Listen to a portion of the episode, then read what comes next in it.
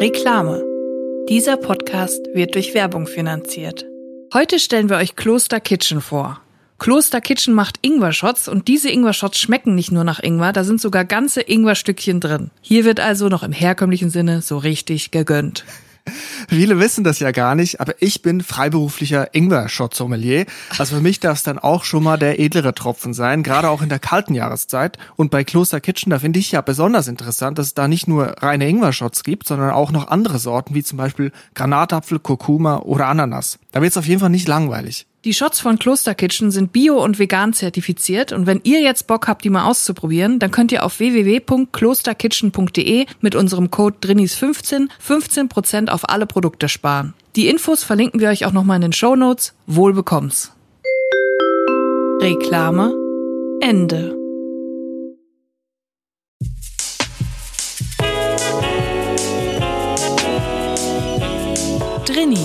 Der Podcast aus der Komfortzone.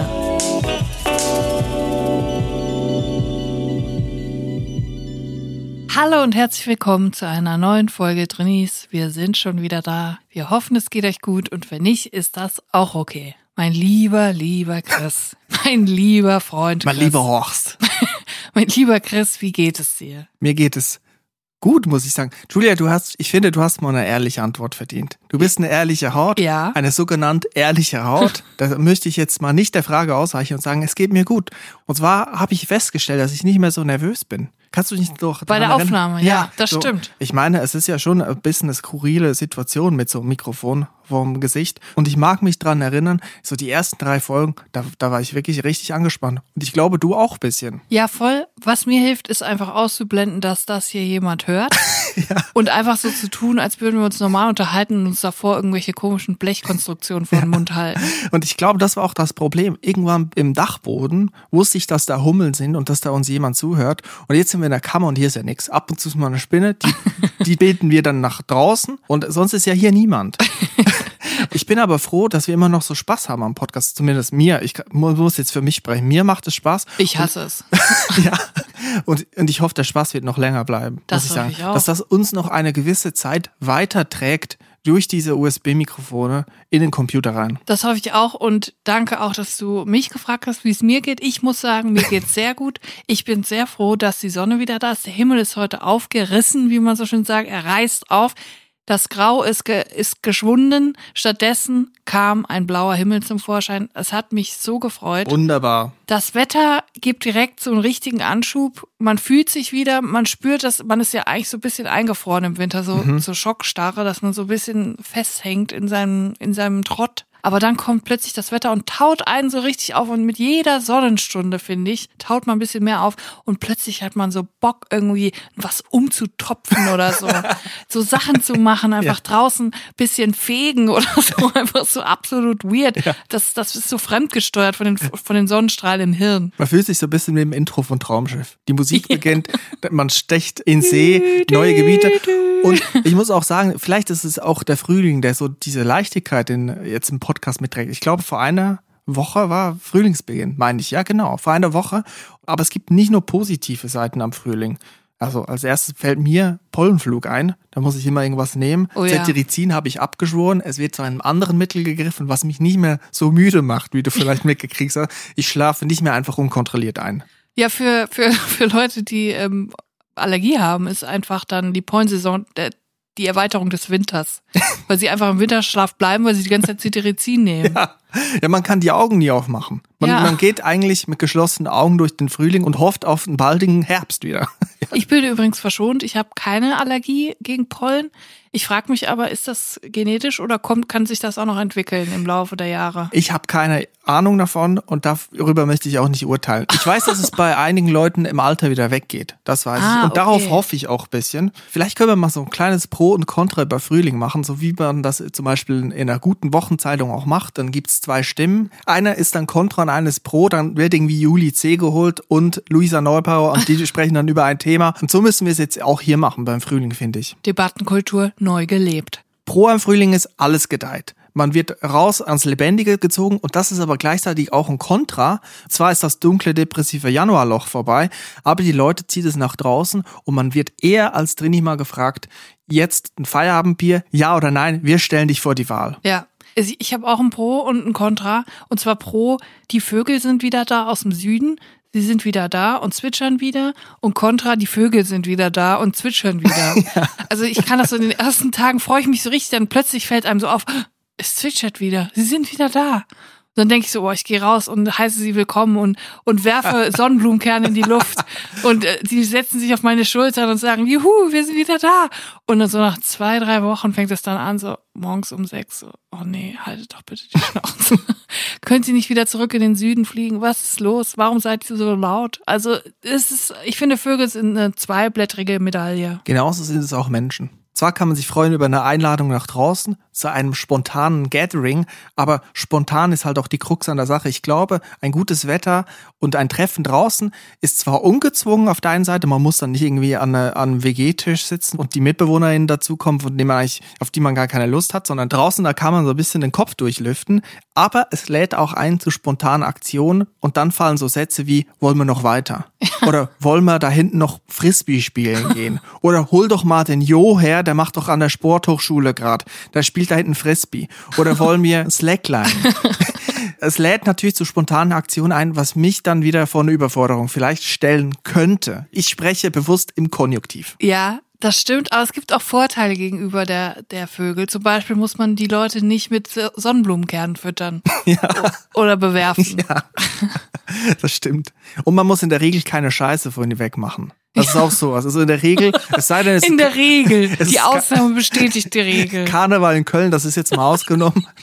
Da scheißen die Menschen wie die Tauben. Also das auf kann man, Balkon. Auf dem Balkon, auf die Bank. In den Aschenbecher. Aufs Auto, auf den Schuh, auf den Kopf auch. Also da muss man aufpassen. Ja, der ja. Frühling ist da. Ja, ich glaube, damit haben wir doch jetzt wirklich ein Think Piece geschaffen, oder? Für über den Frühling. Ich muss ja wirklich sagen, ich bin jetzt eine Person mit einem Gardena Gartenschlauchsystem. also wirklich das erste Mal in meinem Leben, ich habe einen Gottfall, also wir haben einen gottverdammten Gardena Gartenschlauchanschluss, den man nach draußen verlegen kann. Und dann habe ich mir das komplette System gegönnt, einen zehn Meter langen Schlauch mit einem Besen, aus dem dann das Wasser kommt. Der ist an diesen Schlauch angeschlossen. Das ist so geil. Ich sag dir eine Sache, du bist kurz vor der Kercherperson. Und du weißt, was eine Kercherperson nach sich zieht? Die Laubgebläseperson. ja. Wir werden uns hier an dieser Stelle in zwei Jahren treffen und ich werde dich fragen, hast du ein Laubgebläse? Und ich, und ich wette, du hast ein riesenfettes Laubgebläse am Start. Ich habe überhaupt generell, wenn du über das Laubgebläse nachdenkst, was ist das denn für ein Irrsinn? Also erstmal, es sind immer grummelige alte Männer, die Laubgebläse haben. Das ist das Ding.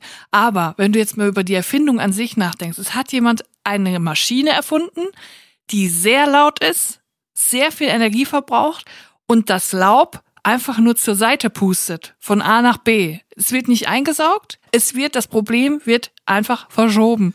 Ja, grundsätzlich bin ich auf deiner Seite, aber ich möchte unter dem Debattenaspekt jetzt ein Pro Laubgebläse aufführen. Nasses Laub auf dem Boden ist natürlich auch eine Gefährdung. Das Laubgebläse hat auch einen Sicherheitsaspekt. Wer einmal schon über nasses Laub mit dem Fahrrad gebrettert ist und dann ein bisschen in der Kurve ein bisschen reingelegen ist, weiß, wovon ich spreche. Und weil nasses Laub auf dem Bürgersteig gefährlich ist, pusten wir es lieber auf die Straße. Ja, gut, es ist ein schlechtes Beispiel, weil man kann ja auch nasses Laub nicht wegpusten. Es muss ja trockenes Laub sein. Naja, aber bevor es nass wird. Aber was passiert denn überhaupt? Ich verstehe auch gar nicht. Also wenn man jetzt so ein Gerät hat, pustet man dann einfach das Laub von seinem Grundstück aufs Grundstück der Nachbarin oder wie funktioniert das? Man macht einen Haufen und dann wird dieser Haufen zusammengekehrt und dieser Haufen wird dann sachgerecht kompostiert oder entfernt entsorgt. AKA verbrannt. Du siehst, ich habe auch schon diesen diese Kercher Vertretersprech Komplett. drauf. Also eigentlich würde ich gerne, also kann ich mir auch vorstellen, ich war auch letztens so im Baumarkt und da war nicht viel los und ich habe mir verstand vor diesen Schrauben und ich dachte mir so, eigentlich kann ich mir das schon vorstellen. Eigentlich ein interessanter Beruf im Baumarkt zu arbeiten. Ja gibt viele Sachen.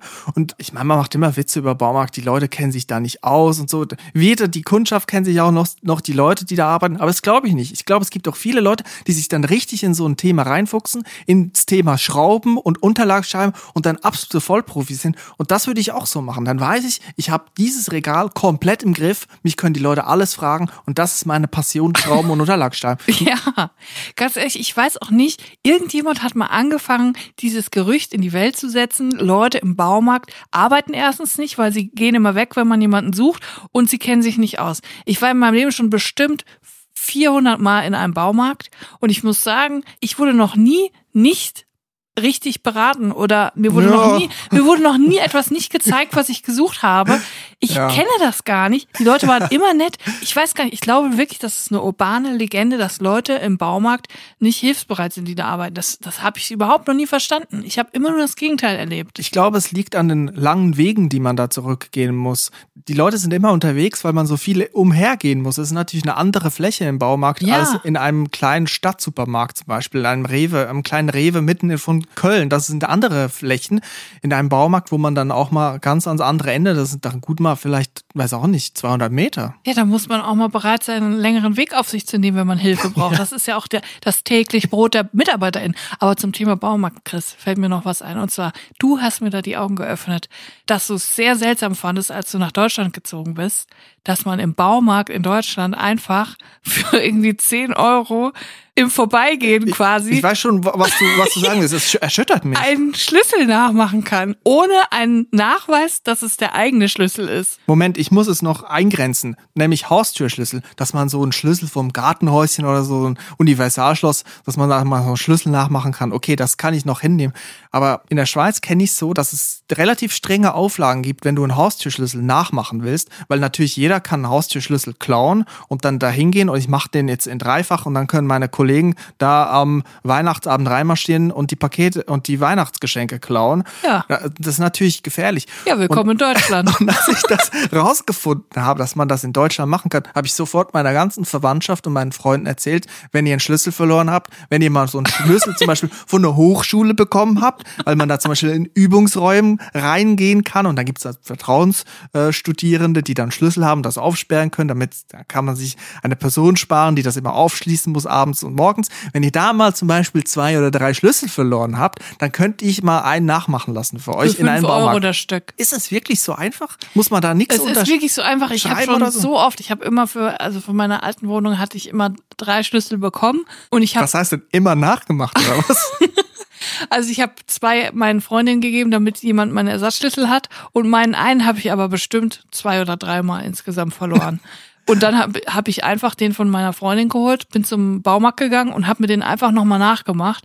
Das hat, glaube ich, neun Euro gekostet und das hat 20 Minuten gedauert. ja, also ich möchte nicht urteilen, ob das was Gutes oder was Schlechtes ist. es ist wahnsinnig praktisch, aber es könnte auch praktisch jetzt für EinbrecherInnen sein, Es ist denke ich mir. extrem gruselig, wenn ich weiß, wie einfach sich EinbrecherInnen und MörderInnen in Schlüssel nachmachen können in Deutschland. Auf der anderen Seite, EinbrecherInnen, benutzen sie wirklich äh, Schlüssel, um in ein Haus Das zu sind kommen? sehr höfliche EinbrecherInnen, die möchten keinen Schaden. Also wir haben so letztens in der Servicezeit gelernt, ein Einbrecher steht in einer dunklen Straße, nimmt einen Pflasterstein und wartet, bis die Kamera auf ihn gerichtet ist und dann schmeißt ihn rein und guckt, hat's jemand gehört oder nicht.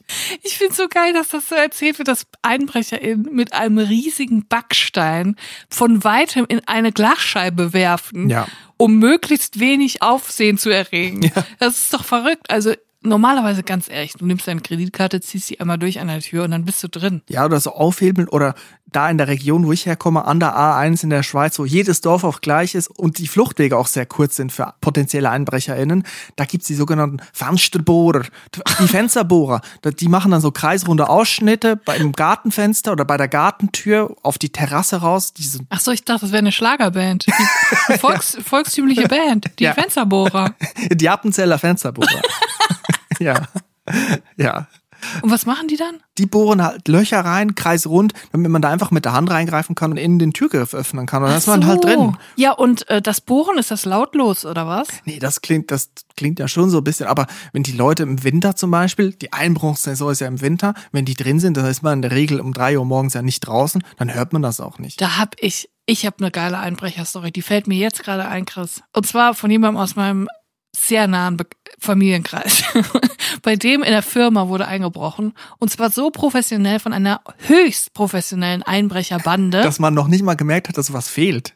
Das wäre ein geiler Einbruch, oder? Es hat was gefehlt und zwar alles, was im Tresor war. Und es war, glaube ich, sehr viel Geld. Aber es war so. Es gab natürlich überall Überwachung. Und es gab auch bei diesem Tresor gab es sowas wie Lasererkennung. So wie man von Mission Impossible kennt. So. Die haben es trotzdem geschafft. Und zwar hatten die wohl offensichtlich den kompletten Plan, den Bauplan von diesem Gebäude. Die hatten die Pläne, wo welche Kamera ist, wo welches Laserzeug ist und so. Die haben auf dem Dach gestanden und haben sich ein Loch in das Dach gefräst, haben sich abgeseilt wie in einem Actionfilm und haben den Tresor abgeräumt. Das alles war so höchst professionell, ohne dass sie eine Spur hinterlassen haben Wahnsinn, ja. dass man gedacht hat, wow, da hat man ja fast schon anerkennenden Respekt, dass man so ähm, Oceans 11 mäßig hier so vorgegangen ist.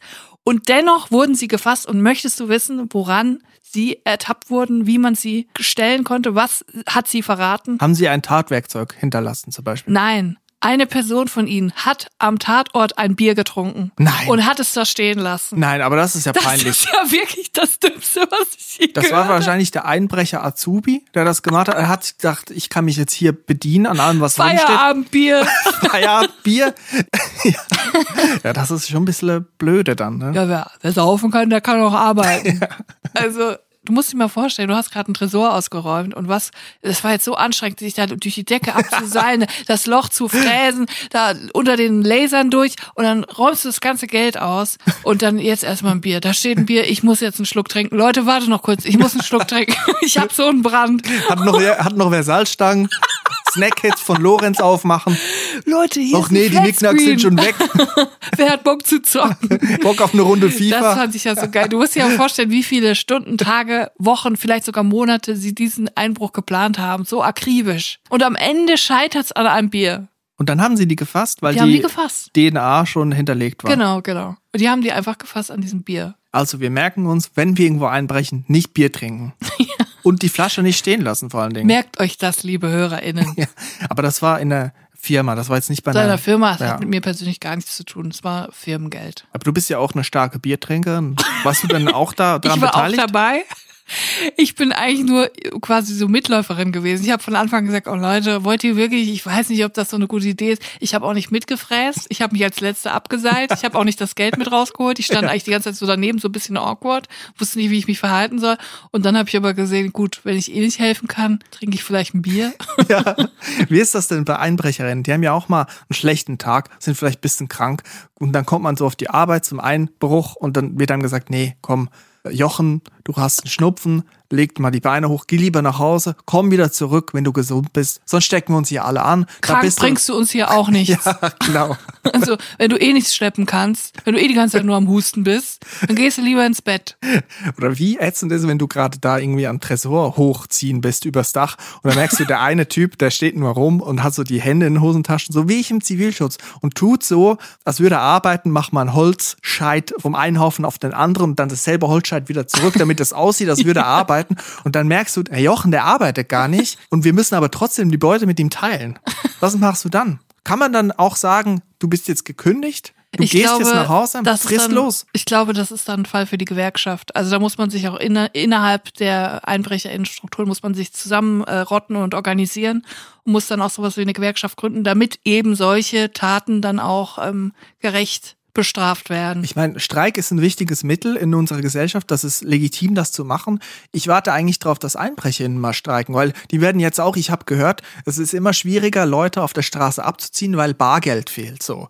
Jetzt müssen die umstellen auf die sogenannte Cyberkriminalität. Selber? eine Cyberkriminalität, wie Herbert die Reule Reul das nennen würde, oder diese Geldautomatensprengung. Also ich eigentlich müsste man jetzt sagen, EinbrecherInnen streikt, macht euch bemerkbar, legt einfach mal die Arbeit nieder, kein Geldautomat mehr sprengen, kein Einbruch, damit vielleicht mal die Löhne steigen. Ja, die Arbeit, also diese Sprengungen sind ja nicht ungefährlich, die sind ja super gefährlich, immer viel, also mit Kanonen auf Spatzen, mit Dynamitstangen, Ja. äh, ein halbes Gebäude äh, zu Bruch bringen. Das sind gefährliche Arbeitsbedingungen. Da muss man auch mal was sagen. Da muss man auch mal was für sein Recht eintreten. Ja, haben die zum Beispiel Stahlkappenschuhe? Ist eine Schnittschutzhose vorhanden? Wie sieht's mit Gehörschutz aus? Haben sie eine Schutzbrille auf? Weil es kann ja auch was entgegenkommen. Wo- ist da der Arbeitssicherheitsschutz? Haben Sie eine Arbeitsunfähigkeitsversicherung? Ja. Das ist doch die Frage. Werden Sie bezahlt, wenn Sie nicht arbeiten können? Ich find's auch wirklich anmaßend, diese Geldautomatensprengung. Nicht wegen des Geldes, aber wenn du da drüber wurdest, ist es ja wirklich, wirklich gefährlich. Ja. Und es ist drinni unfreundlich. Wenn man einbricht, dann ruhig, ohne ertappt zu werden und nicht, dass man die ganze Haushälfte wegreißt und dann muss man nachts um zwei in Gütersloh mit der Polizei sprechen, dann muss man die Versicherung anrufen, du musst ganz viele Dinge machen. Für Drinis ist das nix. Bitte nicht einbrechen bei mir, wenn's geht. Liebe EinbrecherInnen, wenn ihr einbrecht, macht das, aber nehmt euer Zeug, lasst uns in Ruhe, stört nicht die betrieblichen Abläufe, bringt uns nicht aus der Fassung, bringt uns nicht aus der Ruhe, lasst uns unser Ding machen, ihr macht euers, die Römer machen ihr Ding, ich mach meins. mein lieber Chris, wir hatten's ja eben von Mission Impossible. Da ist mir direkt was in den Sinn gekommen und zwar hatte ich neulich eine unangenehme Situation in der Obst- und Gemüseabteilung im Supermarkt.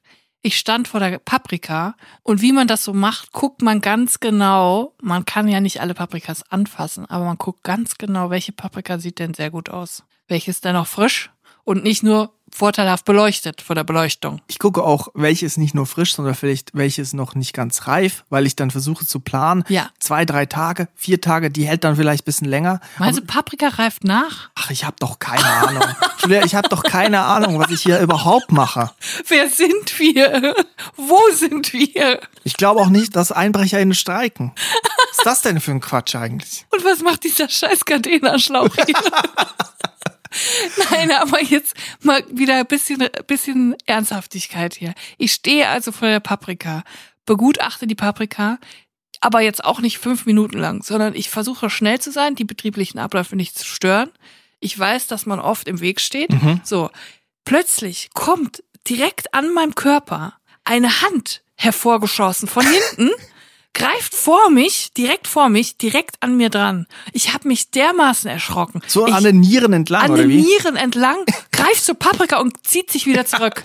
Und ich guck so und ich dachte, was ist jetzt los? Hilfe, Loch mir Ness, ist ein dritter Loch, Arm. Ness, äh, auch Loch Ness ist in der Gemüseabteilung. Ich dachte, ich hätte einen dritten Arm, der irgendwie war. Und dann gucke ich, und dann war das so eine kleine Frau. Eine kleine Frau, die sich einfach, die hat mir kein Wort gesagt, die hat nicht gesagt, Entschuldigung, könnte ich mal kurz? Die hat sich nicht bemerkbar gemacht. Sie ist auf leisen Sohlen, ist sie angekommen. Ich konnte sie nicht hören. Und plötzlich schießt sie mit dem Arm raus und ich dachte so, wow. Und ich habe dann auch extra laut gesagt, wow, okay. habe ich so gesagt, weil ich so dachte, boah, das ist jetzt aber richtig dreist. Ich bin freundlich, wenn mich jemand fragt, Entschuldigung, ich gehe sofort drei Meter zur Seite und sage, Entschuldigung, ich wollte sie hier nicht aufhalten. So, dann ist folgendes passiert. Die Hand schoss schon wieder an mir vorbei, nimmt noch eine Paprika und ich dachte, okay, jetzt reicht's aber langsam wirklich.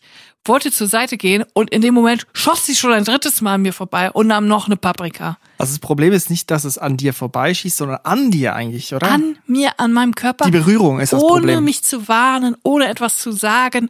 Ich bin dann einfach zur Seite gewichen, weil ich dachte, ich kann das nicht mehr. Ich kann das jetzt nicht mehr. Die Frau hat sich nicht bemerkbar gemacht. Sie hat mich nicht gefragt, sie hat nichts gesagt, sie hat sich nicht angedeutet. Sie kam aus dem Nichts, hat mich zu Tode, zu Tode erschreckt an der Paprika. Und das, also das hat mich wirklich lange beschäftigt im Laden. Ich war, ich war richtig aufgewühlt. Vielleicht ein Drini, der sich nicht getraut hat, etwas zu sagen, aber in Eile war. Das korreliert ja dann manchmal und dann gibt es Übersprungshandlungen. Dann muss man reagieren. Also ich, ganz ehrlich, ich lasse das mit mir machen im Supermarkt. Auch manchmal wird man einfach von hinten mit dem, mit dem Einkaufswagen angerempelt. Dann sage ich innerlich, ja Leute, ich bin nah, mach das. Mir ich, geht's ich, gut. Ich bewege mich sowieso wie eine Amöbe durch den Supermarkt. Ich bin am Schleichen. Ich gucke, hat die Person sich schon für das Produkt entschieden oder muss ich mich nochmal für die Erbsen-Karotten-Mischung aus der Dose interessieren? Kann ich dann zu einem Salat? Kann ich dann zu den Gewürzgurkenscheiben? Oder kann, muss ich noch hier verharren? Ich finde, ich, ja, ich kann das nachvollziehen, aber ich bin auch der Meinung, dass es beim Einkaufen im Supermarkt ein gewisses Regelwerk gibt, an das wir uns alle halten sollten. Ich bin auch sehr devot. Ich würde jetzt nicht äh, den Leuten da eine Ansage machen, wenn sie mir in die Hacken fahren, aber ich erwarte dann doch von Leuten, wenn sie merken, sie haben mich erschreckt, sie haben mich zur Seite gedrängt, dass sie dann doch mal sagen, oh, Entschuldigung. So, das ist meine Annahme. Es ist leider nicht immer so. Aber ich muss auch sagen, es gibt ja auch noch mehr Regeln im Supermarkt, wo ich, wo mir auch aufgefallen ist, die kennt auch nicht jeder. Zum Beispiel, ich suche ein Produkt und sehe, da steht eine Person direkt davor, vor dem, was ich haben möchte, wie zum Beispiel ich vor der Paprika. Du hast es ja eben schon angedeutet, was man dann macht, man geht einfach, ich sage mal, drei bis fünf Meter weiter im Gang zu einem völlig anderen Produkt, an dem man null Interesse hat. Zum Beispiel zum Dosenfleisch, wo immer so Spam oder so draufsteht. zu den Sachen, wo man nie etwas kauft. Wo auch nie jemand steht. Das ist ein guter Anlaufspunkt. Da findet man immer Ruhe und Zeit. Da kann man gut so hin. es. Da steht immer der Thunfischsalat, die Kapern und das Dosenfleisch. Und da stellt man sich hin und dann guckt man so richtig interessiert, als hätte man was ganz Genaues im Sinn. Ah, ich brauche doch die Sülze im, in der Dose. Und dann, und dann Lecker. studiert man so richtig die Schilder. Und im peripheren Blickwinkel beobachtet man, ob die Person dann immer noch vor dem Produkt steht, was man braucht.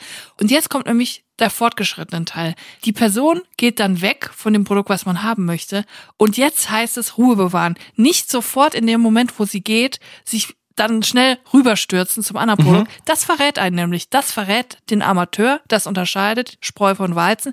So, wenn man dann sofort aufspringt zu dem Produkt, weiß die andere Person, okay, die Person hat nur so getan, als würde sie sich Dosenfleisch kaufen. Die hat das nur getan, weil sie sich nicht getraut hat, mich anzusprechen. Und zwar gilt hier die Drei-Sekunden-Regel und zwar wie beim Stoppschild sehr langsam runterzählen. 23, 22, 21. So.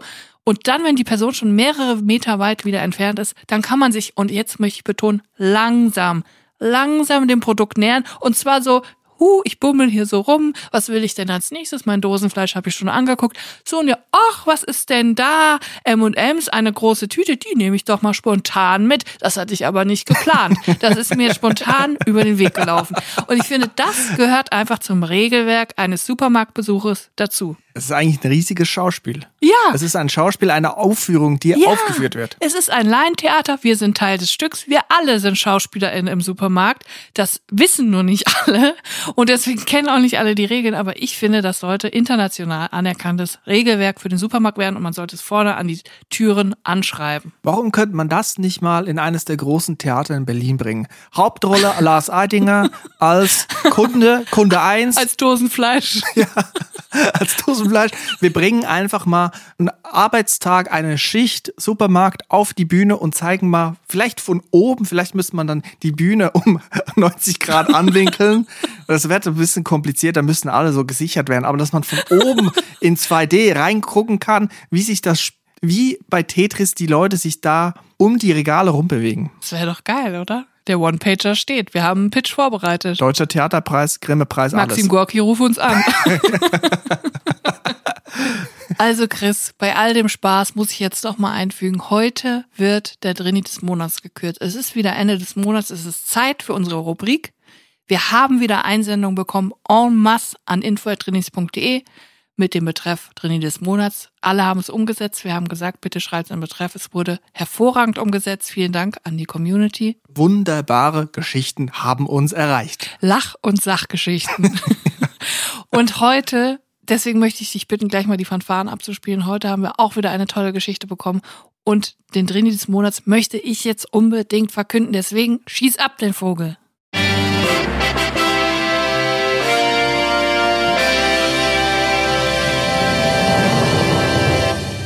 Wir kriegen echt viele und echt sehr lustige Geschichten. Es ist oft gar nicht leicht, jetzt jemanden auszuwählen, aber alle, die schon mal was geschickt haben, werden immer wieder berücksichtigt. Also wir gucken auch mal in die Geschichten, die vor zwei Jahren oder so geschickt worden sind. Und wer ist denn der, die Drini des Monats? März 2023. Drini des Monats, März 2023, ist Henning.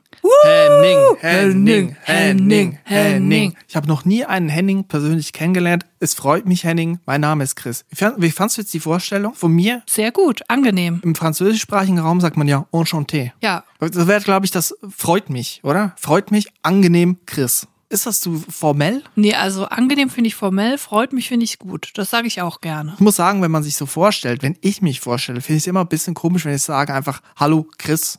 Ich, ich neige dazu dann zu sagen, hallo Chris, mein Name. Wo ich aber auch denke, das ist so kurz vor Ritter Eisenherz. Hallo Chris von und zu Habsburg. Verstehst du, was ich meine? Das ist zu formell. Ja, ich hatte auch immer so Freundinnen.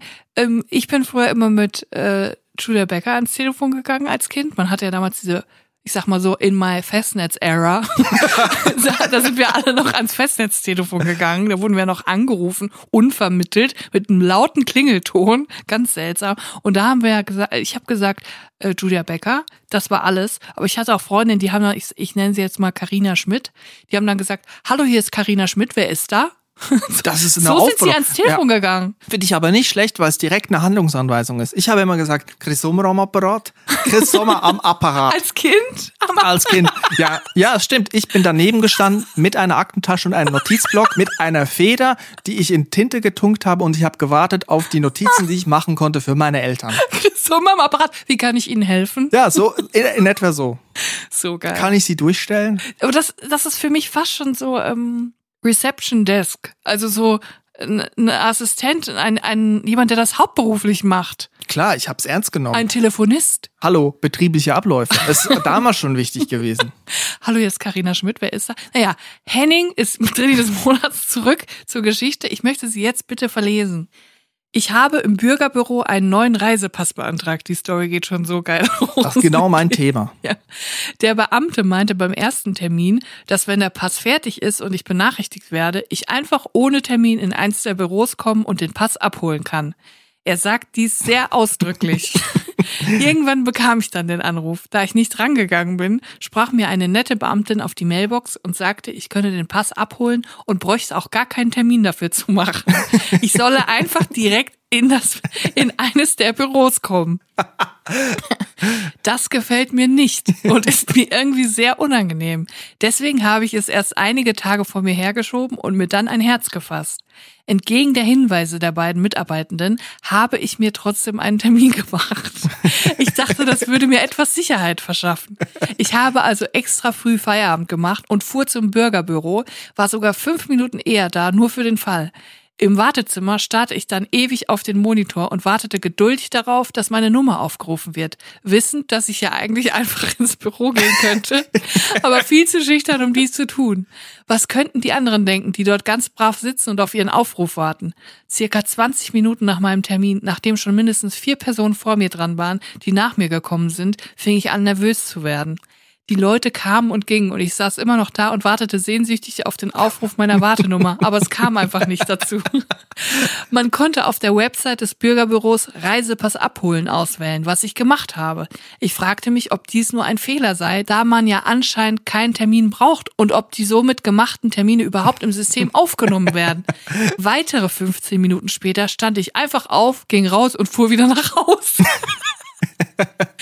Morgen werde ich es wieder versuchen und hoffe, dass es vielleicht diesmal klappt. Den Reisepass brauche ich übrigens für eine Dienstreise. Ohne ihn werde ich diese nicht antreten können. Noch bin ich guter Dinge, dass ich es bis Anfang April schaffen werde und meine Dienstreise auch wirklich antreten kann. Drückt mir die Daumen. Liebe Grüße und vielen Dank für euren Podcast, Henning. Ich würde sagen, Henning ist ein Opfer des kurzen Dienstweges geworden. Was mir auch manchmal bei mir die Alarmglocken auslöst, wenn jemand mir schreibt, jetzt mal eben auf dem kurzen Dienstweg, ist mir meistens ein bisschen dann doch Zu zu, kurz. kurz der Weg, muss ich wirklich sagen. Weil da wurde eigentlich Henning ja geraten, einfach ins Büro gehen, wo man erstmal denkt, ja cool, kein Termin, weil oft sind die Termine ausgebucht, man muss so lange warten, man kann einfach reingehen. Das habe ich auch schon erlebt, dass das heißt, ja, zum Abholen einfach vorbeikommen. Ja, aber wo? Wo, wohin? Ja. Wenn man Glück hat, gibt es vielleicht einen Tresen, man kann da fragen. Wenn man kein Glück hat, sind da einfach nur Büros, da muss man rein, da muss man klopfen, da sitzt schon jemand, man will nicht dazwischen funken. Ja, und da muss ich auch sagen, ich hatte ja, wir hatten ja die Reisepass, äh, die internationale Führerschein Odyssee, wo wir unser Passfoto noch machen mussten und dann wieder zurück im Regen und dann sollte ich auch wieder in, ins Zimmer einfach reinkommen, ohne vorher mich anzumelden. Ich sollte einfach dann mit den Passfotos wieder reinkommen.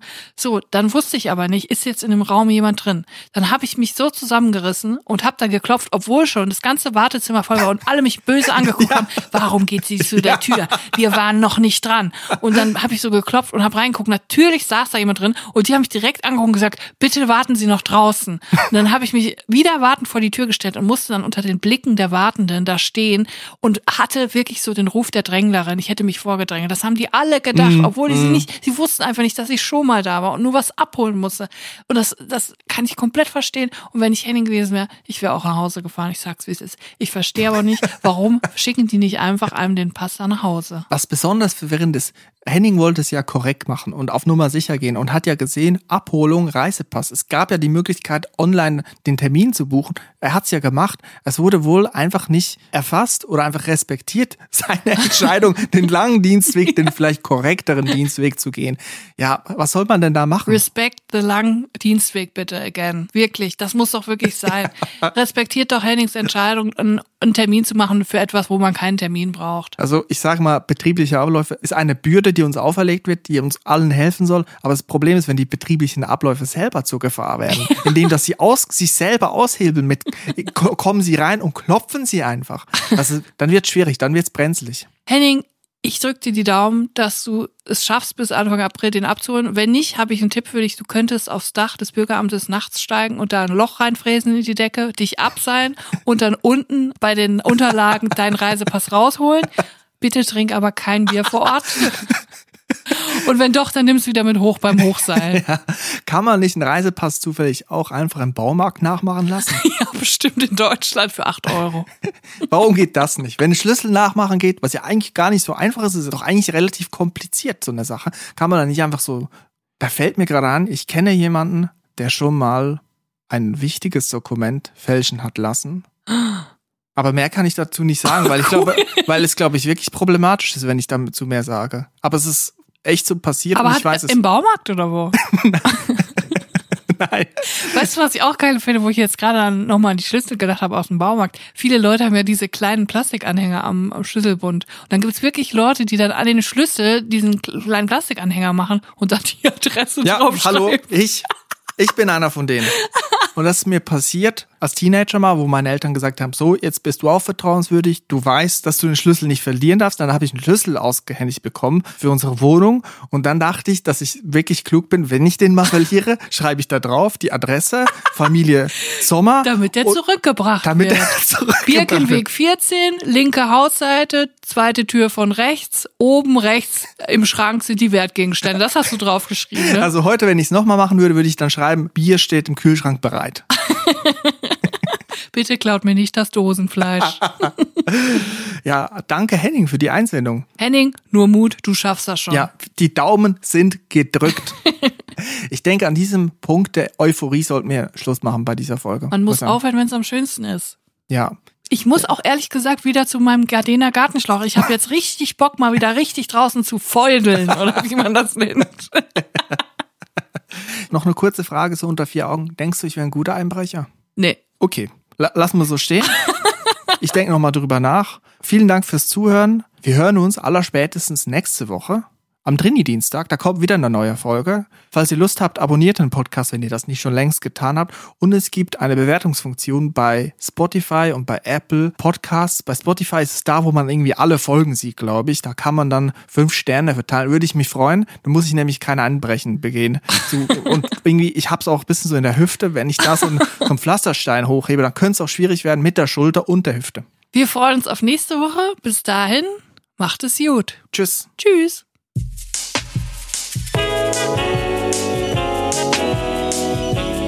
Drinnies, der Podcast aus der Komfortzone.